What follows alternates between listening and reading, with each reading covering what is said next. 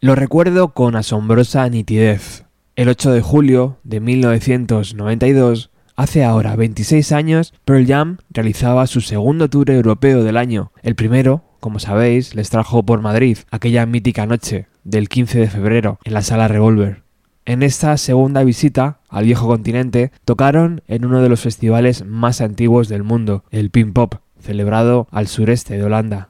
Es un festival que al igual que Glastonbury arrancó en 1970 y que por sus escenarios han pasado lo mejor de lo mejor de la escena musical.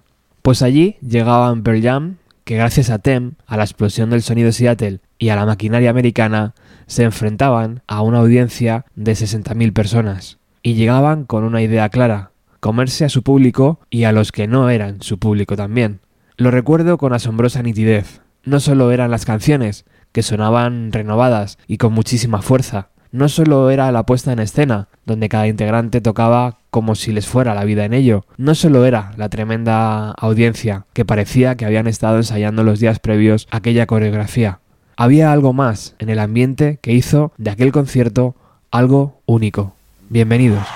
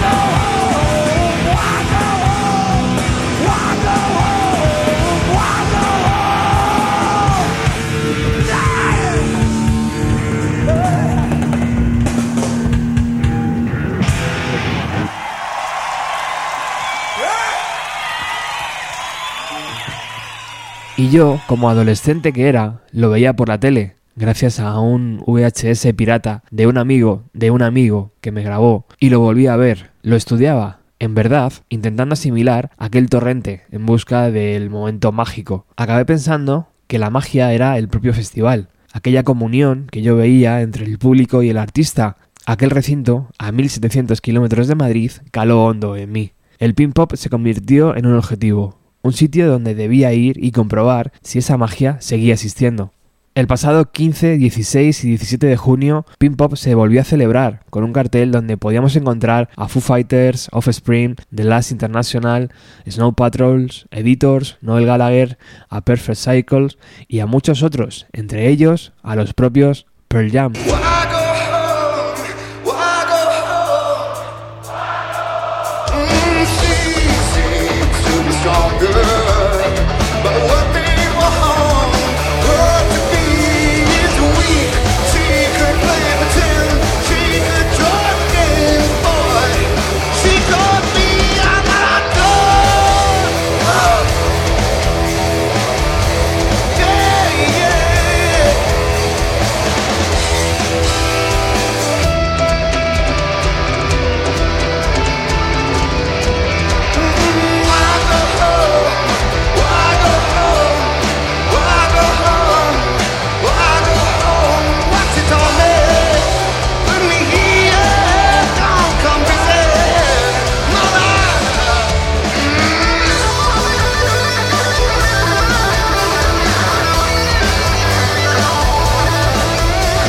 La banda de Seattle no ha permitido en su gira europea de este año que se retransmitiera ninguno de sus conciertos. Es posible que anden trabajando en algún tipo de DVD o de Blu-ray en directo.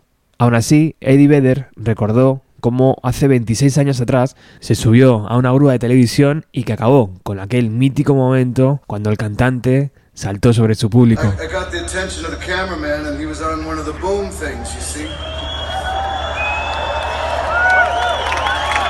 So do you know what happens next?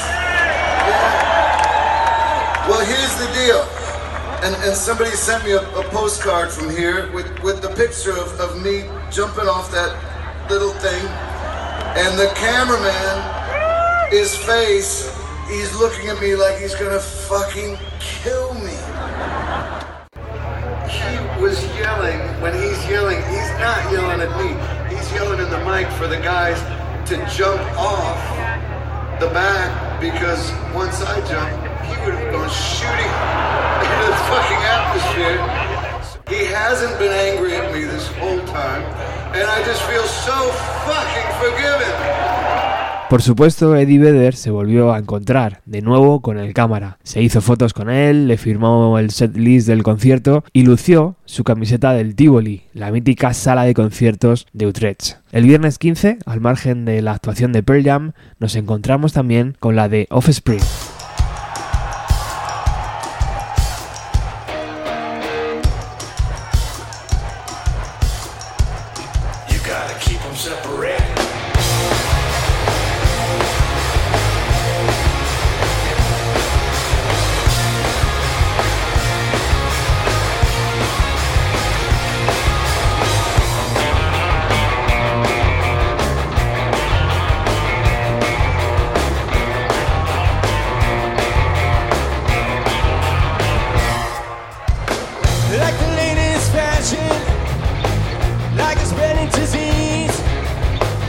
kids was rapping on the way to the classroom, getting weapons with the greatest.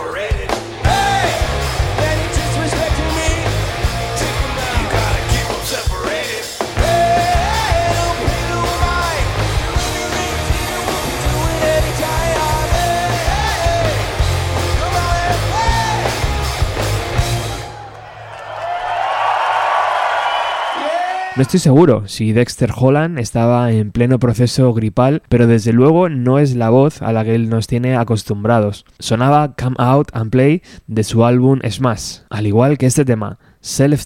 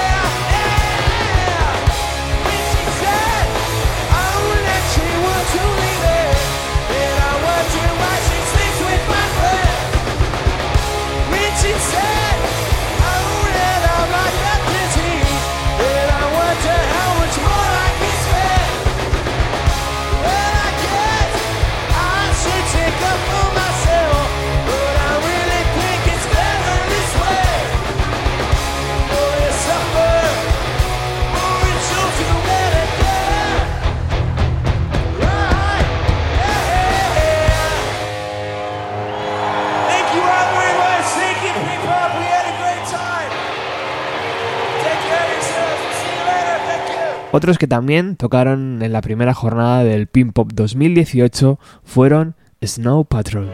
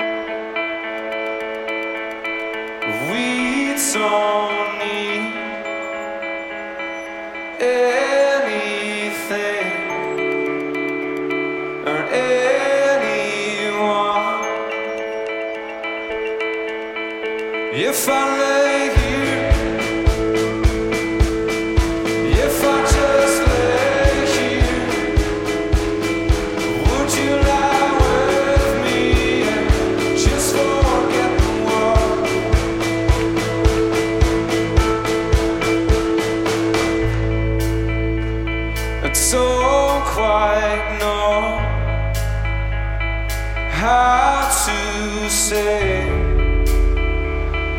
how I feel.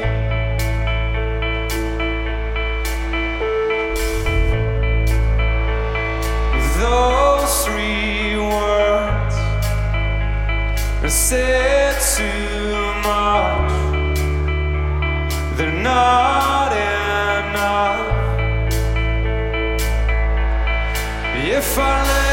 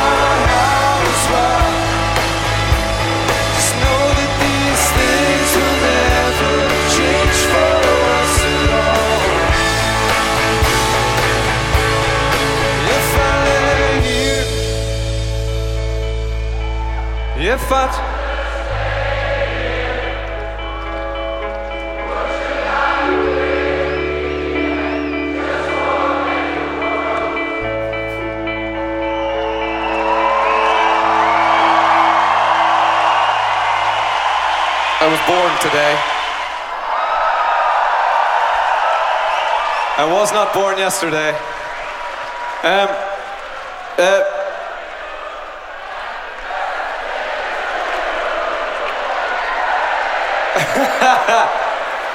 Thank you. Pink Pop, it's so lovely to be back here. Thank you for having us again. This is our third time playing this wonderful festival. Gary Leithbody, cantante de Snow Patrol, cumplía 42 años ese mismo 15 de junio y así le felicitaba el público del festival. Si habéis escuchado los programas dedicados al Mad Cool de este año, del 2018, ya sabéis que somos profundos admiradores de las formas y del contenido de The Last International. También estuvieron en el festival tocando Life, Liberty and the Pursuit of Indian Blood.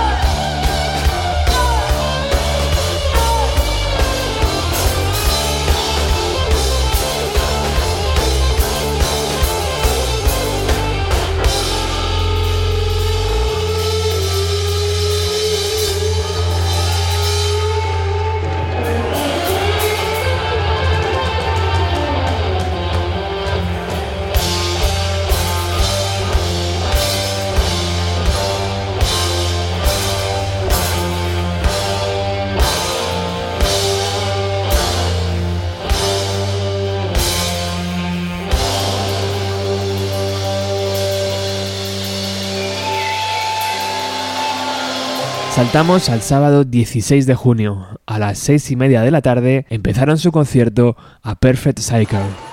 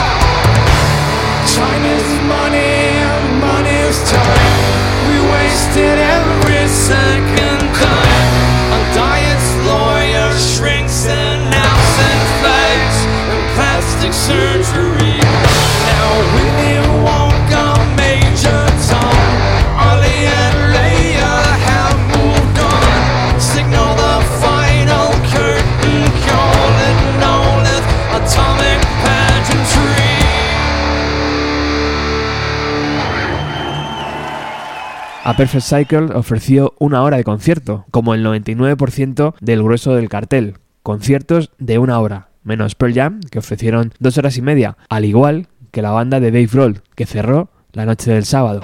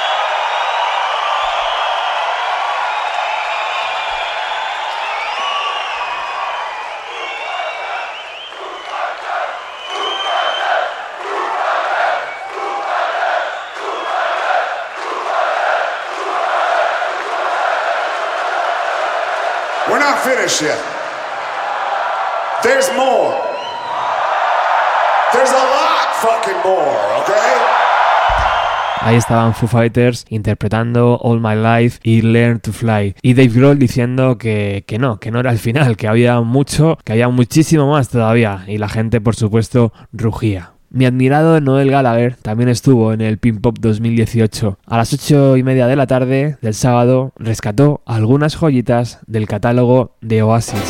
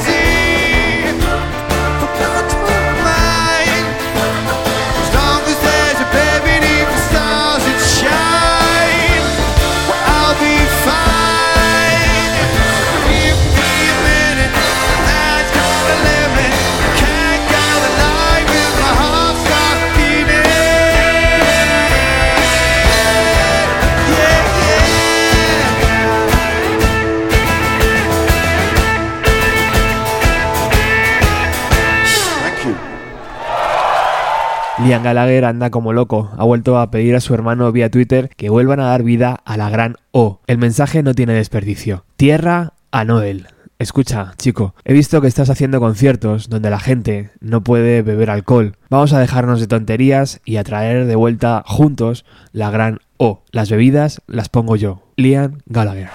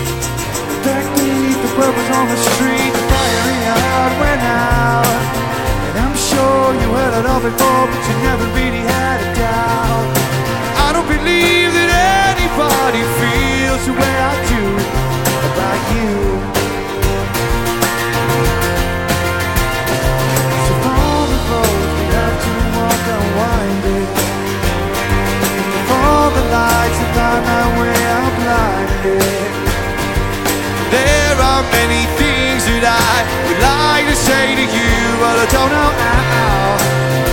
I don't know how. Sing me, me. You gonna be the one that saves me. And after all. you're now my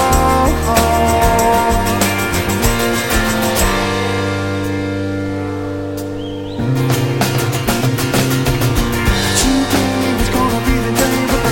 it back to you. By now, you should have somehow realized what you're not to do. I don't believe that anybody feels the way I do about you now.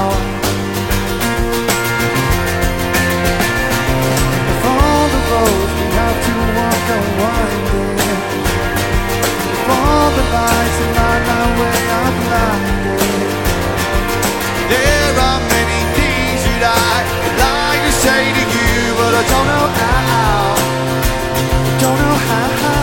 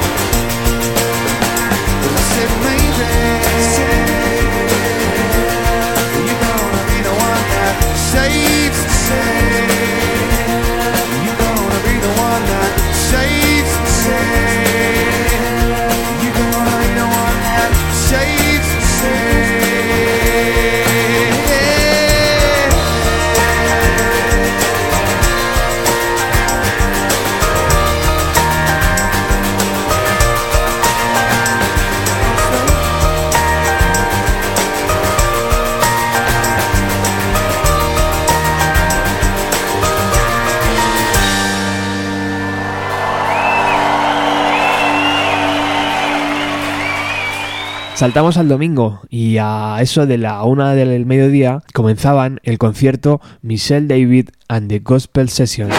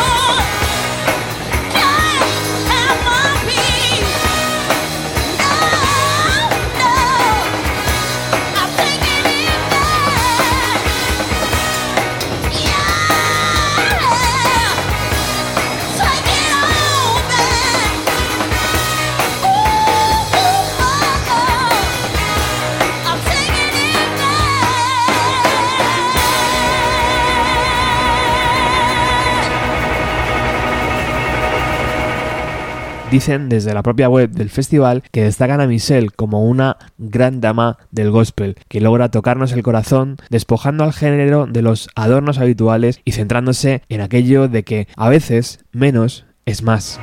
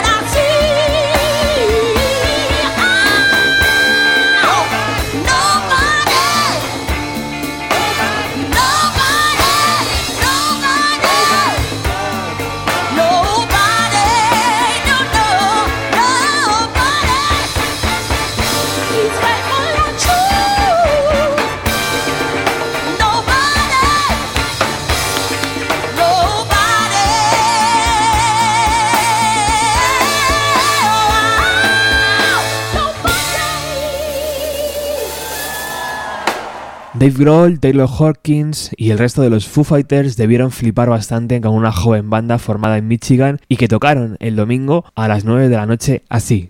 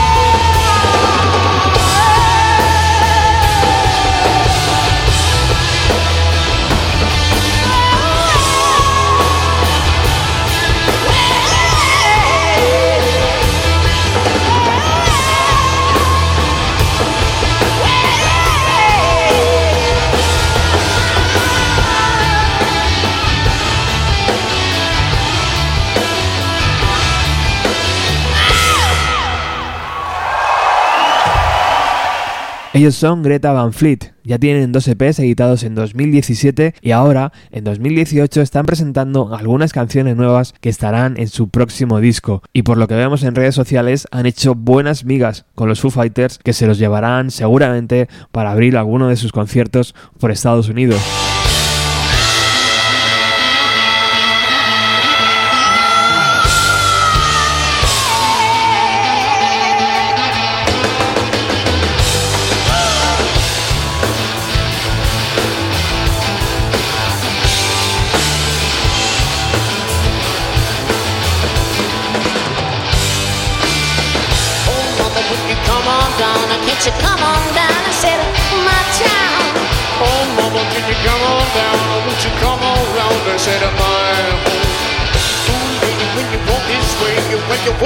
Way,